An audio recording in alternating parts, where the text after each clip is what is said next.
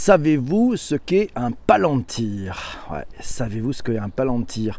Dans Le Seigneur des Anneaux de J.R.R. Tolkien, un palantir est un globe sombre de manière transparente qui permet d'observer des lieux à distance et dans le temps.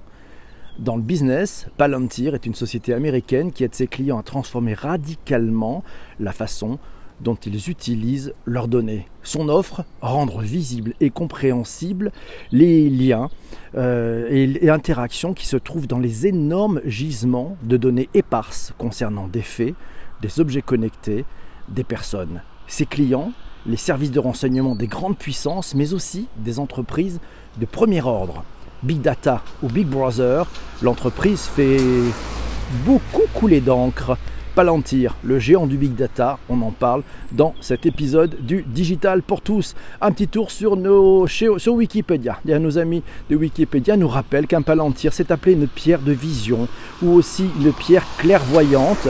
Au pluriel, on appelle ça les palantiri. On apprend plein de choses sur Wikipédia. C'est un objet du légendaire euh, de l'écrivain britannique J.R.R. Tolkien, qui apparaît notamment dans le livre des Seigneurs des Anneaux et le Silmarillion, pour les, ceux qui connaissent de plus en plus ces, ouvrages. Un palantir, ça a l'impression d'un globe sombre, c'est transparent, c'est une sorte de boule de cristal et ça permet à son utilisateur d'observer des lieux distants dans l'espace, le temps, et, ou bien de dialoguer avec une autre personne qui utilise elle aussi un Palantir. Ah, définition de Palantir Technologies. Oui, ça c'est l'entreprise selon Wikipédia.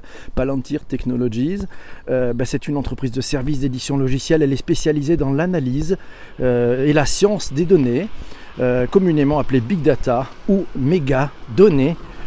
cette entreprise est basée à Palo Alto, en Californie, et elle travaille pour la communauté du renseignement des États-Unis, notamment pour la NSA, la CIA, et le FBI, ainsi que pour différents acteurs du système de défense américain comme les US Marines, l'US Air Force, les opérations spéciales et aussi pour plusieurs services de police comme le NYPD, New York Police Department, ou le LAPD, Los Angeles Police Department.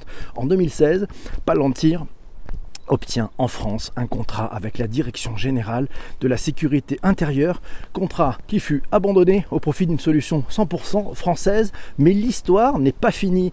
Alors, la définition de Palantir, son cœur de métier, ben, c'est plutôt c'est cette, cette entreprise qui nous donne cette information sur un tweet, un tweet daté du 21 novembre 2019, son tweet 13h08, Palantir France aide ses clients à transformer radicalement la façon dont ils utilisent leurs données et il cible, il cible la tech, la French tech, l'industrie du 440, ouais, le big data, l'IA, transformation numérique, data science et aussi privacy était le hashtag qui se trouvait dans ce tweet Palantir, la start-up qui sait tout de vous.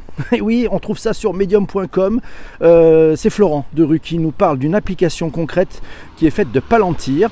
Le logiciel est par exemple utilisé au LAPD, on en parlait, la police de Los Angeles, et suite à l'action d'une association qui est venue pointer du doigt les abus et surtout les, les couacs de celui-ci, les citoyens ont pu avoir accès à certains mécanismes du logiciel qui étaient restés secrets.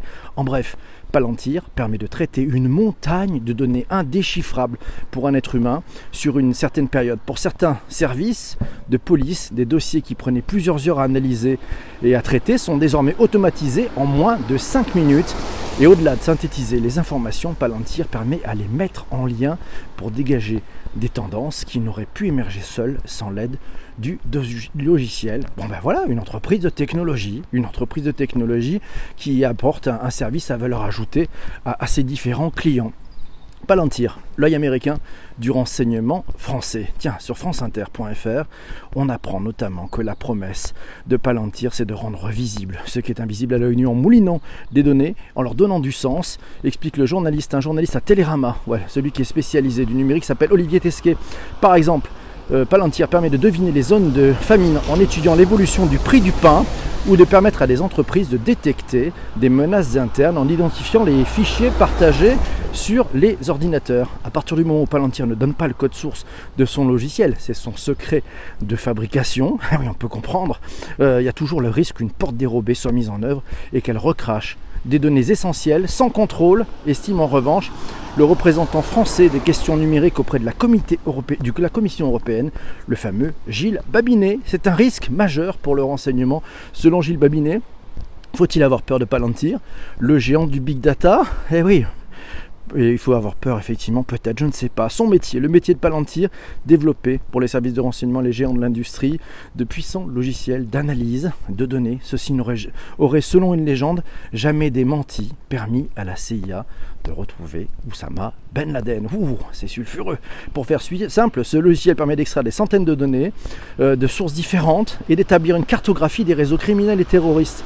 Un peu comme les schémas que les enquêteurs affichent sur leur tableau, vous savez, dans les séries policière, en quelques secondes, l'enquêteur peut remonter le fil d'un réseau terroriste, le matérialiser en un schéma qu'il partage dans un dossier commun avec d'autres enquêteurs. Chacun peut compléter ou modifier le schéma en fonction de ses autorisations d'accès. Voilà, un assistant virtuel basé sur l'intelligence artificielle pour permettre à ceux qui recherchent de l'information de les avoir en temps réel. Bonjour à Sandrine qui vient de nous rejoindre. Euh, le cas d'usage, tiens, cas d'usage.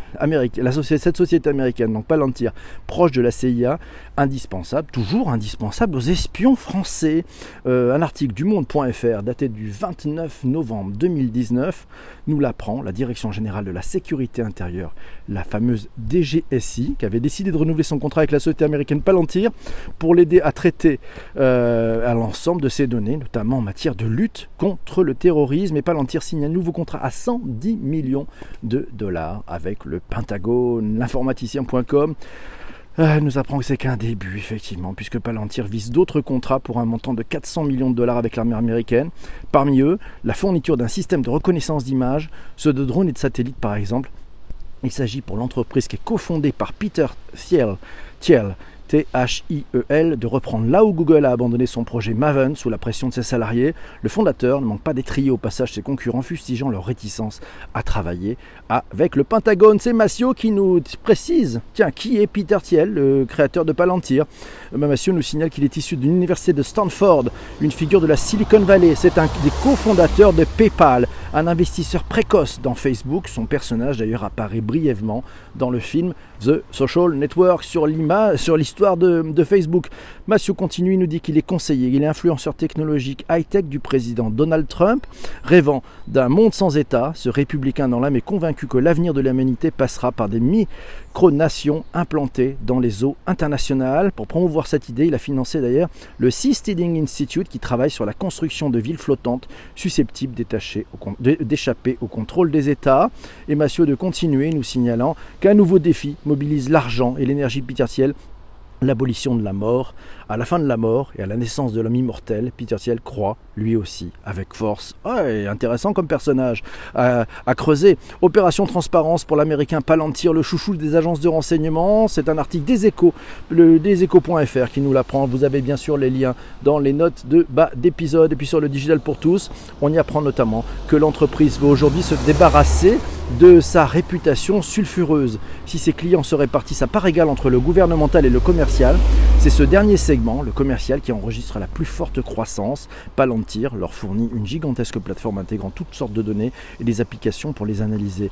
On compte parmi les clients les laboratoires Merck, Fiat, Chrysler, Ferrari, Credit Suisse, Axel Springer, Airbus et Sanofi qui ont recours à ces services. Les logiciels de Palantir tournent à plein régime, des tableaux Excel, des rapports PDF, des plannings et autres données disparates sont agrégées sur une plateforme qui permet de visualiser immédiatement l'état d'avancement d'un avion, mais aussi de signaler des incidents, les hiérarchiser, identifier les créneaux pour une intervention ou encore repérer les autres appareils potentiellement concernés. Fabrice Briguet, qui est à la tête du bureau français de Palantir, je le cite, dit Nous n'avons pas accès aux données des clients, ce sont eux qui les gèrent et ces données restent sur leur réseau interne crypté propriétaire et ainsi hors de portée du fameux Cloud Act. Vous savez ce Cloud Act qui autorise les États-Unis à saisir des données à l'étranger si elles sont hébergées par des services américains. Ben, les données étant sur les serveurs des clients, ben, c'est des clients qui, euh, qui peuvent s'en servir et donc ça ne part pas encore aux États-Unis. Quatre lettres nous signalent une entreprise privée avec un si grand pouvoir, ça peut effrayer évidemment. Et c'est Sandrine qui nous dit oui, tout dépend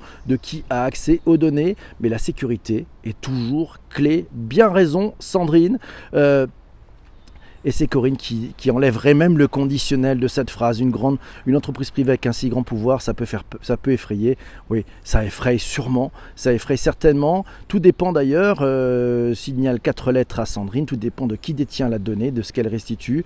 Palantir récupère des images qui sont disponibles. À nous de protéger nos données et images si nous voulons protéger notre vie privée, nous signale Sandrine. C'est vrai, hein, ils vont pas, ils, attrapent ce qui est public et puis ils mettent des liens entre, entre temps. Snowden, tiens, c'est Catherine qui nous le dit. Snowden en parle dans Mémoire vive. C'est un des éléments de surveillance de la machine du renseignement. La même stratégie Google pour les données de santé. Ce sont les clients qui sont responsables, pas nous. Eh oui, merci Catherine pour ce témoignage. Mes amis, voilà, cet, épisode sur Palantir était un, début. Moi, j'ai trouvé intéressant.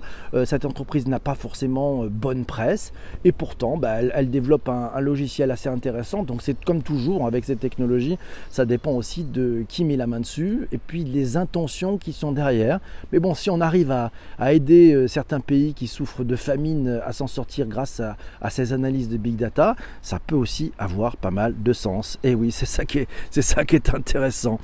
Merci à vous qui avez écouté cet épisode sur les plateformes de balado diffusion. Vous avez quatre choses à faire. La première, c'est vous abonner si ce n'est pas encore fait. C'est plutôt très simple. C'est prévu dans votre application. Il y a un petit bouton pour s'abonner. Ça vous permettra d'écouter tous les épisodes de la série et puis, d'être abonné pour les prochains sur votre plateforme de replay. Deuxième point, là c'est encore plus simple. Hein. Vous pouvez partager sur vos réseaux sociaux à partir de vos applications de podcast. C'est super simple. C'est fait exprès. Troisième point, bah, si vous voulez mettre, allez, allez, si vous voulez en parler à vos amis, si vous voulez en parler à vos collègues de ce podcast, parlez-en, faites écouter, partagez, voilà, donnez-leur envie de s'abonner. Plus on est nombreux et plus il y aura de l'inclusion numérique, c'est l'objectif du digital pour tous. Et puis enfin, si vous faites partie des 55% de personnes qui écoutent des podcasts sur euh, Apple Podcast, bah, profitez-en pour mettre, euh, allez, 5 étoiles, pas moins, un commentaire de folie et ça sera vraiment sympa. Merci, mille merci mes amis. On se retrouve très très vite pour un prochain épisode. Je reste avec la Chrome. Ciao.